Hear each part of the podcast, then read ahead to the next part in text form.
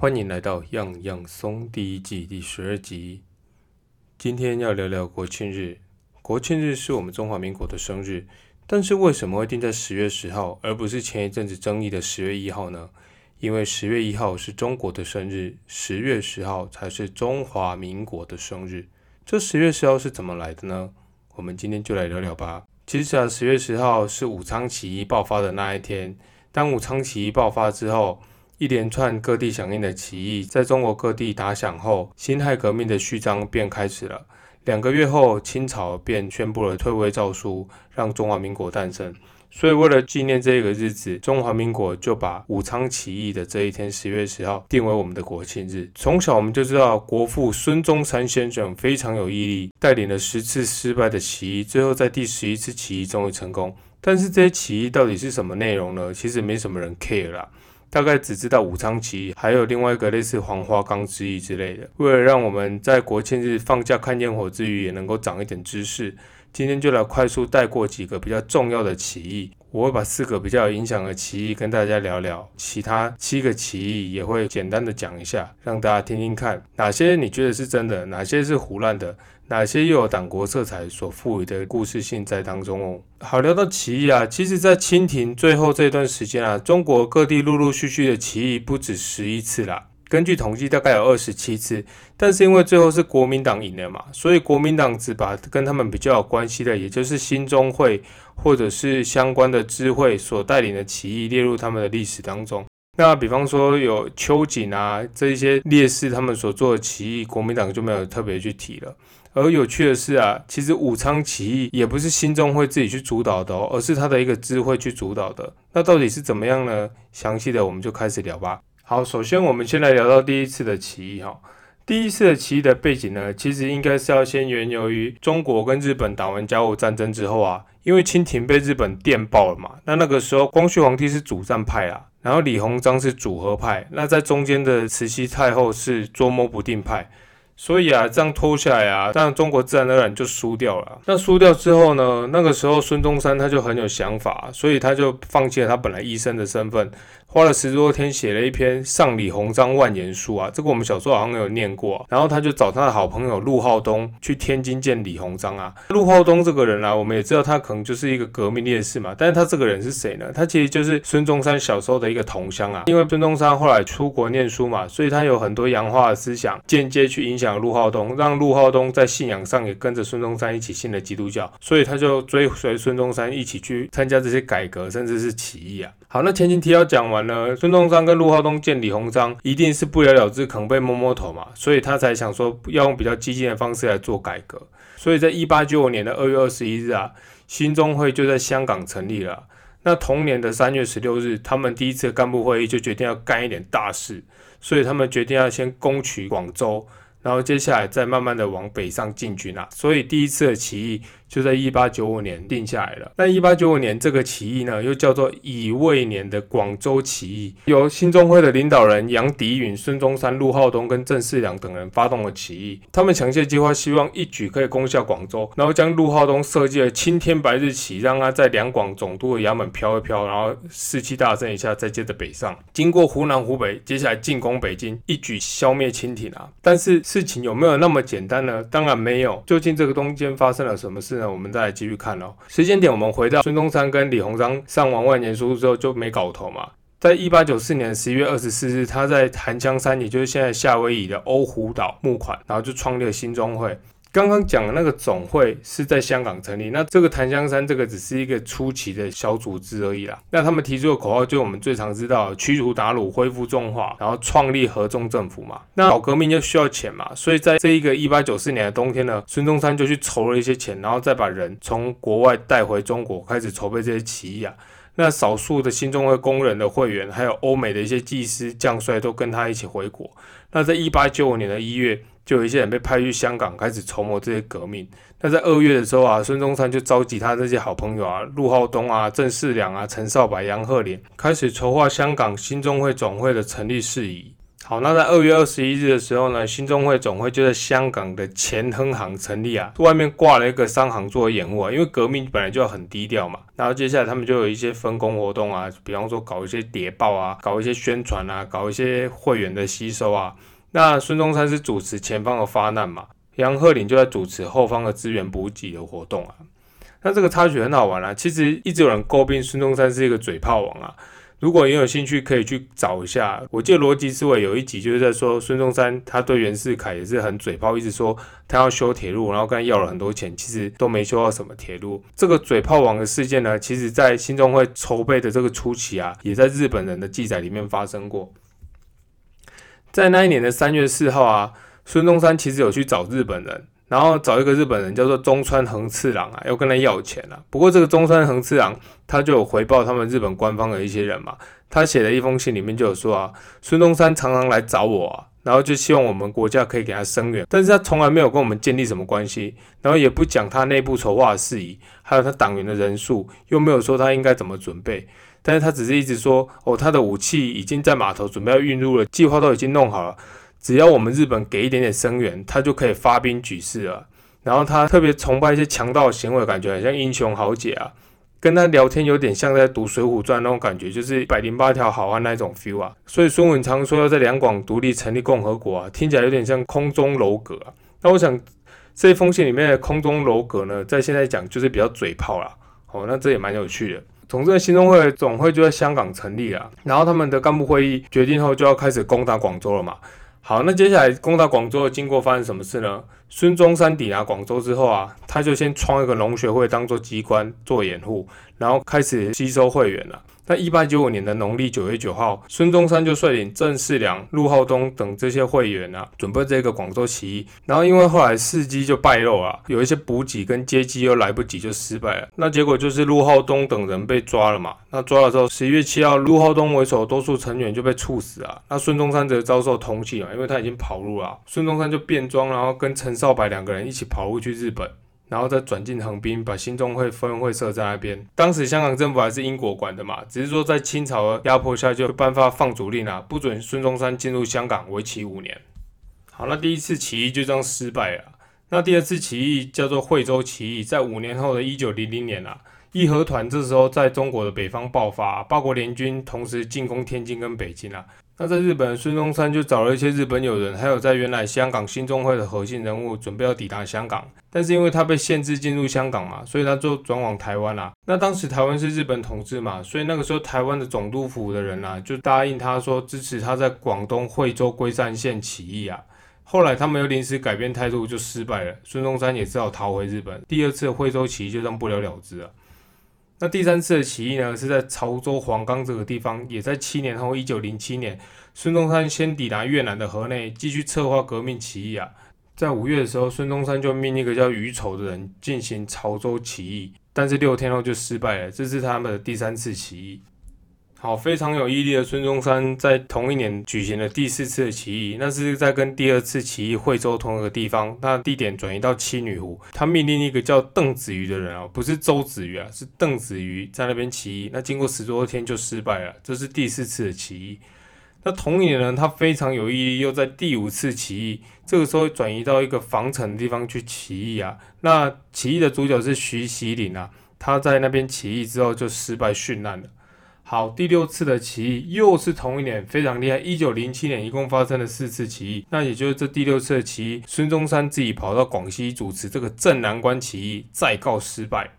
好，休息一下之后呢，第七次的起义是在一九零八年的三月二十七号，黄兴从安南率革命军进攻青州啊，这个叫做青莲上师之役啊，后来好像又失败了，所以是第七次的起义。好，那第八次的起义呢，就比较激烈一点了，是在同一年一九零八年，在河口这个地方发动了河口起义。那背景怎么说呢？河口城哈，它是位于中国跟越南的边界附近啊，在红河跟南溪河这两条河的交汇处。在一八六九年的时候呢，刘永福对，就是来台湾过那个刘永福的黑旗军，在那边垦屯，然后有建设军营啊。后来黑旗军撤走了，这里就变成一个对外开放的商业城镇。那在一八九七年啊，清政府就在河口设置了副都办，河口基本上就升级成一个县治级别的城市啊。之后，称越铁路跨越中越国境的位置就选在了河口。铁路相关的建设直接推动河口的经济发展，所以河口这个城市在当时它的经济规模是还发展不错的。那因为河口跟越南之间的交通比云南其他地区的交通更加便利，加之此地发生了反对修建为口号的周云乡起义，使得河口就开始进入了中国同盟会的视线当中啊。因为官逼民反嘛，同盟会就想要借此吸收一些讨厌清廷的人，当做他们的会员了。那同盟会的会员在一九零六年开始前后加强在越南北部的活动，成功争取当地华侨的拥护啊，并且吸收反清组织三点会的元首领王和顺、黄明堂跟关仁甫这三人加入同盟会。越南、法国当局也未对同盟会的活动加以干涉，其实就是默许啊。好在一九零七年的时候，孙中山跟黄兴等人就抵达越南的河内了，在那里成立了革命军总机关部。并派人进入广西游说会党和清朝的边防军啊，以争取更多的起义力量。当年的十二月一号，黄明堂、关仁甫等人就发动了镇南关起义，啊，后来就失败了嘛。那隔年一九零八年的二月啊，清政府因为镇南关起义，就开始跟法国越南政府说一下，说，哎，你看租也哈。后来法国政府就想啊，反正这地也是跟人家租借的嘛，所以他们后来就决定把孙中山驱逐到新加坡去啊。那孙中山要走之前啊，特别嘱咐黄兴跟黄明堂在钦州跟河口筹划起义。那相关的就是刚讲的那个青年上司之一啊，就是在钦州跟连州所发动的这个起义。虽然他们有取到多次的小胜利啊，但是因为力量对比还是太悬殊了，起义部队里面又有点乱哄哄的，所以就失败了。刚特别讲的那两个比较短的第六、第七次。起义就要真失败。那本来那个时候其实同盟会就在河口要同时发动起义，但后来就没有成功啊。此后同盟会又尝试在河口继续发动起义，就派黄明堂、王和顺、关仁甫刚刚前三人组前往河口去筹划嘛。这个时候河口就要招募称越铁路的劳工啊，革命党人就乔装成劳工的样子，由监工带领进入河口。前后进入河口的革命党人多达两百余人啊。这时河口清军共有四个营，其中两个营由河口对训的督办王正邦统帅啊，负责协助有熊通和李美；一个营由黄体良统带，另外一个营由陈德贵统帅啊。那河口城外还有两个铁路警备营啊，城内还有个警察局，但是这些部队因为军饷跟兵员的问题不是很够啊，所以它的战斗力并不强啊。准备起义的时候，同盟会在原本的老街就设立了机关，并且向越南华侨筹起募款了。但机关设立不久就遭到查封，在这个紧急情况下，关仁甫就带了十一个随从的人员，从河口的半儿村的骆姓管家中抢走了三千两个白银，作为起义的经费啊。那抢到钱之后呢，关仁甫就向驻防河口的清军安中许诺，只要带着武器投向革命军哦，一个人就发一块的银元啊。对此，很多清兵就表示愿意响应啊，因为有钱能使鬼推磨嘛。这次抢劫就引起了王正邦这些官员的注意，王正邦由此要求法国方面要逮捕关仁甫啊。法国乖乖听话逮捕了关仁甫之后呢，以王正邦所提供的犯人的人名跟关仁甫不符，而拒绝引渡他回中国啊。然后在越南华侨联名保释之下，关仁甫就在四月二十八日出狱了。所以从此看起来啊，法国还是默许这样的革命活动了。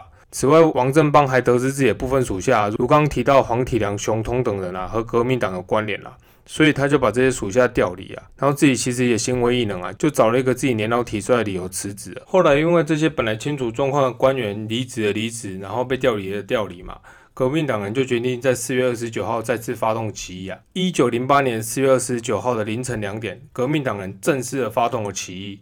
他们这时的策略啊，就兵分两路啊。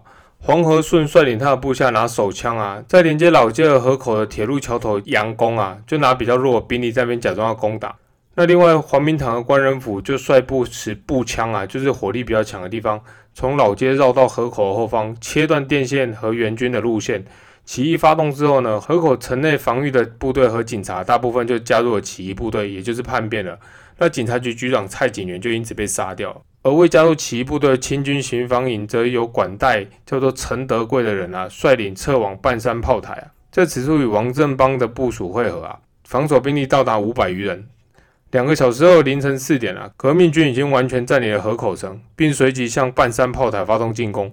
双方在半山炮台前哨爆发战斗啊，守军指挥官林胜安在指挥中被革命军内应杀死。革命军随即攻克了这个前哨，并且向主炮台和督办公署发起多次的进攻。当日下午的四点啊，王正邦一面向革命军请求和谈，另一面派人向各处巡防营与法国方面求援。那革命军这个时候就派人带两名亲兵去啊，与法国商人进入炮台谈判。但王振邦却用了一个理由，说他只要跟革命党的领袖谈判为由拒绝。那当他们要离开炮台的时候，就被王振邦偷袭啊，然后就被打死了。法国商人则逃出了炮台啊。革命党人听完俩攻，随即狂攻炮台。那这个时候，在炮台内的守备，就是刚有提过的一个叫做熊通的人啊，他看状况不对啊，就枪杀王振邦之后，率众投降革命军啊。那陈德贵跟李美等人就逃出了炮台，夺取了河口之后呢，革命军这时候就在河口以南军都督黄明堂的名义发布了布告啊，动员河口居民推翻清政府，同时在商人和百姓中去募捐军费啊。所谓的募捐其实有强制性啊，其实就是用抢的啦。所以对此感到不满的当地商人和百姓有不少都逃到了老街去。此外呢，革命军还派兵保护法国领事和税务机关的洋人。并维持了称越铁路的正常运转，给参与起义的官兵论功行赏。那为了彻底切断清政府从那边卷土重来啊，革命军还规定，如果有任何外国商人援助清政府啊，就会没收他全部的财产。此外，革命军还把王振邦的头从尸体上砍下来，放在桥头示众半天啊，之后允许他的家人来收尸。经过这样的示威之后啊，周边的清朝士兵和警察就陆陆续续前来投靠革命军。其中驻守南溪的李兰亭，在革命军的游说下，在五月一日率领整个巡防营来投靠，并且携带大量枪支弹药和军粮啊。直到这个时候，革命军已经收编了附近的五个巡防营，听起来还蛮成功的。那见这个成功之势呢，革命军就想要下一步嘛。他们开始谋划从蒙自和昆明发起进攻啊！此时呢，革命军的指挥机关部却发生了内部关系的混乱，也就是黄明堂跟关仁甫都觉得自己才是起义的领袖啊！拿到之后就开始抢嘛，这个是人类的本性。那起义部队的士兵也因为缺乏训练，很多士兵投靠革命军不是因为要革命，而是因为本来他们在部队军粮就不够嘛，然后他们想说可能投靠革命军会好一点，所以大量的士兵当初是被关仁甫用一块银元招募来的。他们本身并不听从黄明堂的指挥，为动员这些士兵呢，这个时候就跑出来一个叫胡汉民的人。这个胡汉民是谁呢？他也是新中会的干部，然后是之后国民党的五大把手之一。他的另外一个特别的地方就是他跟大汉奸汪精卫是同学。总之呢，他就是来帮忙乔事，希望事情可以顺利一点嘛。他那个时候做了什么事呢？他跑去找河内的华侨去募集一些款项来当做军饷发放，以推动那些见钱眼开的士兵。那前后募到六千块钱，然后向孙中山建议进一步筹集粮饷来动员军队。孙中山则在新加坡继续去募款，但是进展不是很顺利。那这个内讧让清廷就得到了一些机会，他们就开始从中央调集一些兵力往河口发进。那在王和堂和关仁甫的矛盾之下，之后抵达的黄兴也根本叫不动这些人啊。屯兵的屯兵，然后 delay 的 delay。那内乱之后呢，清兵就开始一一突破。那因为刚刚讲到有钱能使鬼推磨嘛，所以清朝政府就开始用军饷把那些已经投靠的士兵又吸收回来。那吸收来吸收去，最后就是一团乱。最后，甚至是中立旁观的法国，也不得不因为黄河党整个踢笑，跟他们在一些地方打了一些领先的游击战。黄河党他们这些乌合之众当然是打不赢法国，只好缴械投降。那法国还算蛮人道的，啊，就把黄河党直接驱逐到新加坡去。因此，河口起义就宣告失败了。那虽然河口起义因为内乱而失败啊，不过孙中山跟胡汉民经过河口起义之后，他们觉得起义在一定程度上证明了会党啊，虽然势力很庞大，但是他们思想是很涣散的啦，很多士兵都没有。什么革命的觉悟啊？而且大家的来源太过复杂了，没有办法当做革命的主力。此后应该把全部的精力用在争取正式的军队上，尤其是新军。这种革命思想后来间接影响到了武昌起义，所以河口起义不单单是一个混乱的起义啦，其实对后面的起义的规模跟组织是有帮助的。好，那在河口起义之后呢？一九一零年，孙中山又发动了广州的新军起义。时间要先往两年前讲起啊，在一九零八年的时候。一个叫做倪应典的同盟会会员加入了广州的新军，并且他在新军当中去发展革命力量啊，也是开始游说这些新军来叛变。许多新军士兵就开始发展成革命党。在一九零九年的十一月啊，同盟会在香港正式成立南方的支部，由刚刚讲的那个胡汉民担任支部长，单独负责西南各省党务跟军务。那在一九一零年的二月十二日。倪应典组织广州新军的一标炮一营、炮二营、工程营、辎重营等计三千余人发动起义，其实蛮厉害的。一个人在里面两年就游说了三千个人准备发动起义，这个就叫做庚戌新军起义。那起义开始不久呢，倪应典就只身跑去跟清军谈判，在谈判结束后就被清军杀害了，所以起义部的失去指挥，一下就涣散掉了。很快这个起义就失败了。但是这个起义呢，却鼓舞了华侨对革命的信心啊，因为看到有这么多人要响应，大批的华侨就自发给同盟会捐赠物资。那同盟会也在这次起义中意识到，新军可以当做一个重要的革命力量啊，但是需要有适合的指挥者。那接下来就是要聊到最惨烈的黄花岗之一。一九一一年的一月十八号啊，黄兴抵达香港，开始准备这一次起义的工作。他们在香港成立了总部，自认为部长，然后以一个赵生的人叫副部长，下面有八个科，分别负责调度交通、储备、编制、秘书、出纳、调查、总务，其实蛮有组织的一个机构啊。这次起义主要依赖的对象就是新军的第二标，还有巡防营跟警察，他们要从里面去动员一些人倒戈加入革命党。因为警察没有战斗力啊，而且巡防隐藏被派到广州以外的地点，所以黄兴他们主要就以新军第二标为起义的骨干，在这个基础之上啊，开始吸收同盟会的会员，开始分派任务。因为上一次起义失败的教训啊，所以他们就在里面选了一些人当做起义的干部，到时候发动的时候啊，有人可以指挥，或者是有人挂了之后，马上有人可以补上。那干部里面的人就包含了林时爽、方生栋、林觉敏、玉培伦跟熊克武这些人。那这些人呢，就被选作发难的先锋，称为选锋。起初他们招募了五百人啊，然后经过扩编之后到八百人。这些选锋除了来自留学生之外，还有大量来自海外的华侨。主要作用是突袭清军在广州的指挥机构跟军火库，然后可以打开城门，引起义的新军入城。那在一九一一年四月八号呢，黄兴就主持了召开起义筹备的发难会议。这次会议，他们计划了十条进攻的路线啊，之外他们还设置了放火委员会啊，所以就是专门要在旗界和租界设置九个放火点。起义的时候由同盟会的女会员来放火，以便扰乱清军的军心啊。可能放火比较容易一点呢，所以让女生来做。那会议制定起义的时间本来是四月十三号啊，但是在四月八号，同盟会的一个会员叫做温生才。他不知道是神经想要怎样，就自发去刺杀水师提督，最后还杀了一个广州将军，导致清政府就有警觉到，开始严密设防。所以起义统筹部决定将这个起义延迟到四月底再举行。黄兴先在四月二十三号进入广州，设置好起义指挥部。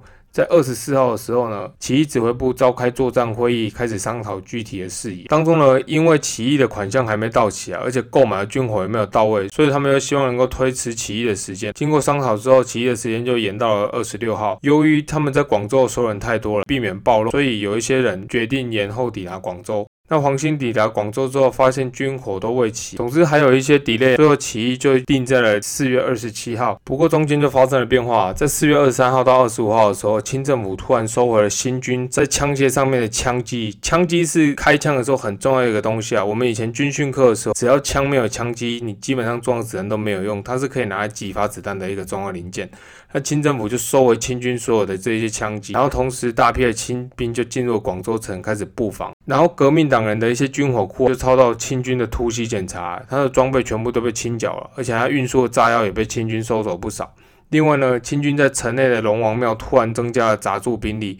起义指挥部就认定起义的消息应该已经被间谍泄露。那香港统筹部啊，这个时候给出了起义应该要延期，只是有一些人答应，有一些人不要啊，因为想说如果这个时候再延期，起义就会失败了。黄兴一开始看也觉得延期应该跟解散起义差不多啦，所以他就下令了解散。那因为已经花了钱了嘛，所以他们希望可以继续去筹钱，然后以个人方式来举行起义。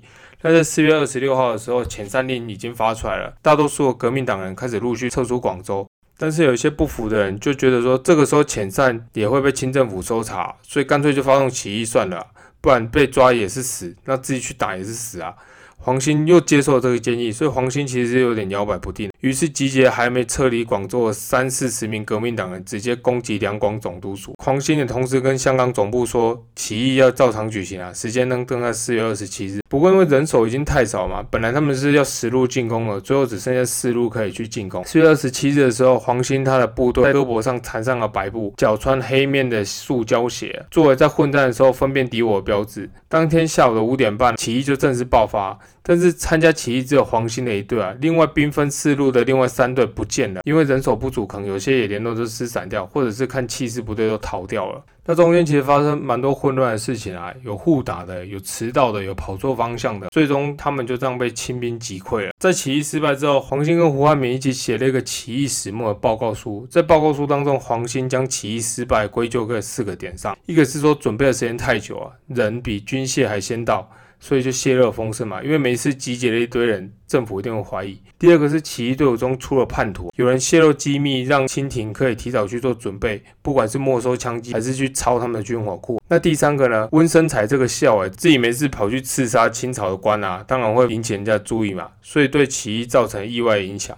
第四个是他们最后兵分四路的时候，那些搞笑老鼠屎迷路了迷路，然后临阵脱逃脱逃，然后互打互打，造成他自己的部队孤立无援。所以他在报告书还是把这些人写成鼠子老鼠，还直接鼠到那种感觉，然后说他们贪生怕死，临阵脱逃。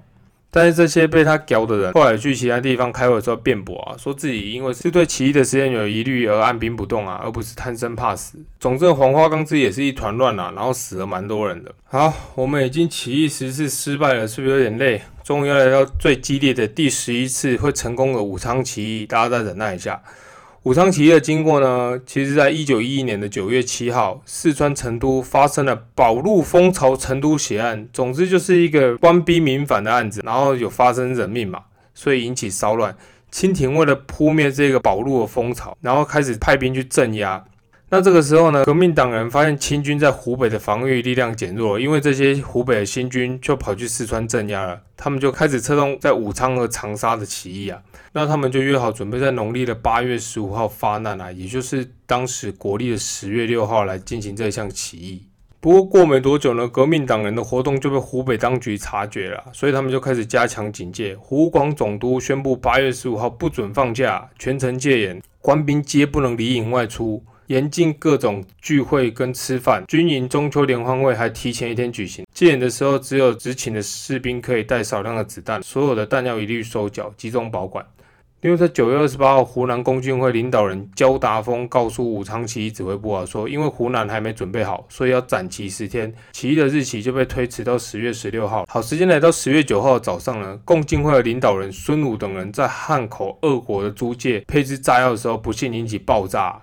俄国巡捕闻声而至，搜出革命党人的名册啊、起义文告，还有他们旗帜跟印信，因此就拘捕了一些人，随即把他引渡到湖北去。那有一些人就逃窜到汉口的发租界去。那这个时候，湖广总督就下令关城，四处搜捕革命党人。文学社领导为了怕起义计划受到破坏，因此决定提早发动起义，要在十月九号晚上的十二点发动起义。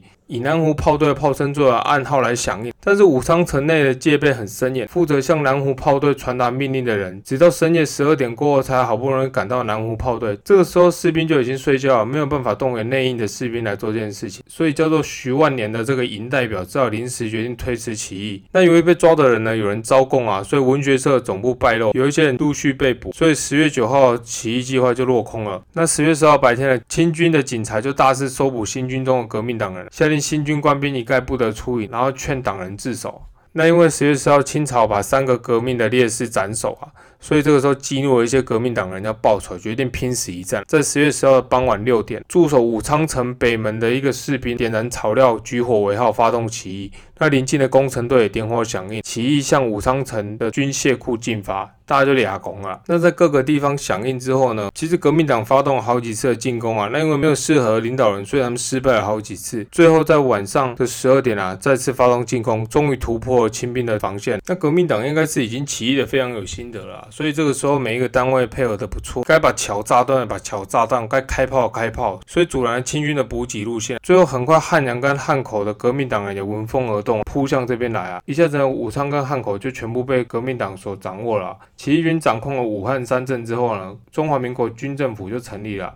接下来，在十月二十二号，许多地方也开始陆续响应了，全国国内不断的发动起义。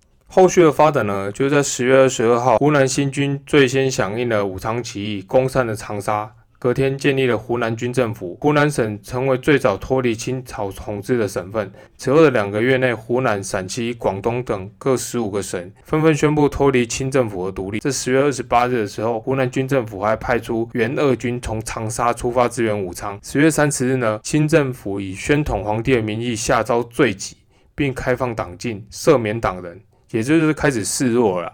那十一月一号的时候，清政府令袁世凯为内阁总理大臣，清军这个时候占领汉口。十一月二十七号，清军占领了汉阳，可见清军其实也有一些反扑的。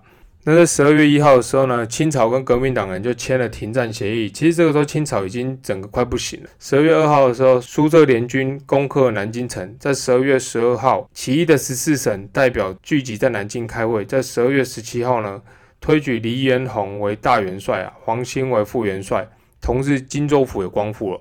然后在隔年一月一号，中华民国临时政府在南京成立，孙中山被推举为临时大总统。中华民国因此建国了。那在同年的二月十二号，清帝溥仪正式颁布退位诏书，清朝灭亡。这也就是中华民国建立的由来。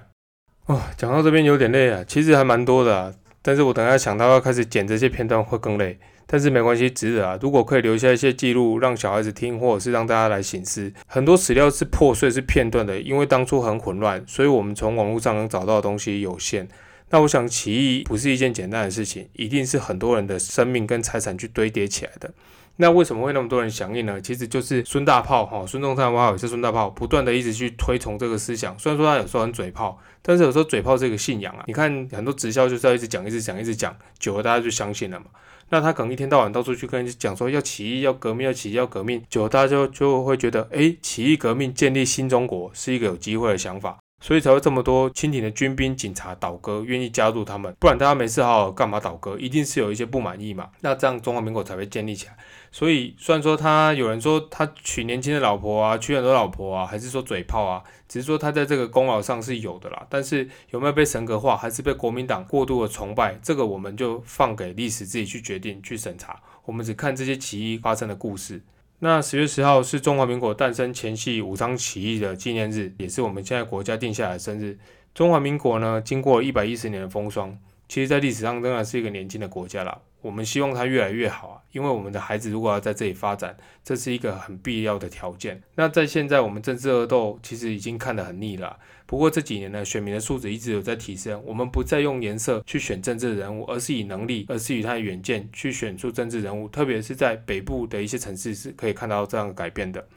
那希望在这一个黄金交叉之下，让那些不合时宜的政客自己去凋零，尤其讲一些很屁话，还是要搞对立、搞挑战、搞纷争、搞分裂的那些人啊，最好都是游泳，看要游去哪个国家，自己凉快自己去啊。我希望可以透过这样一次次民主的选举啊，我们去无存金，去留下一些真正做事的政治人物啊，用能力跟理想来挑选能够为国为民的候选人，让台湾可以更好。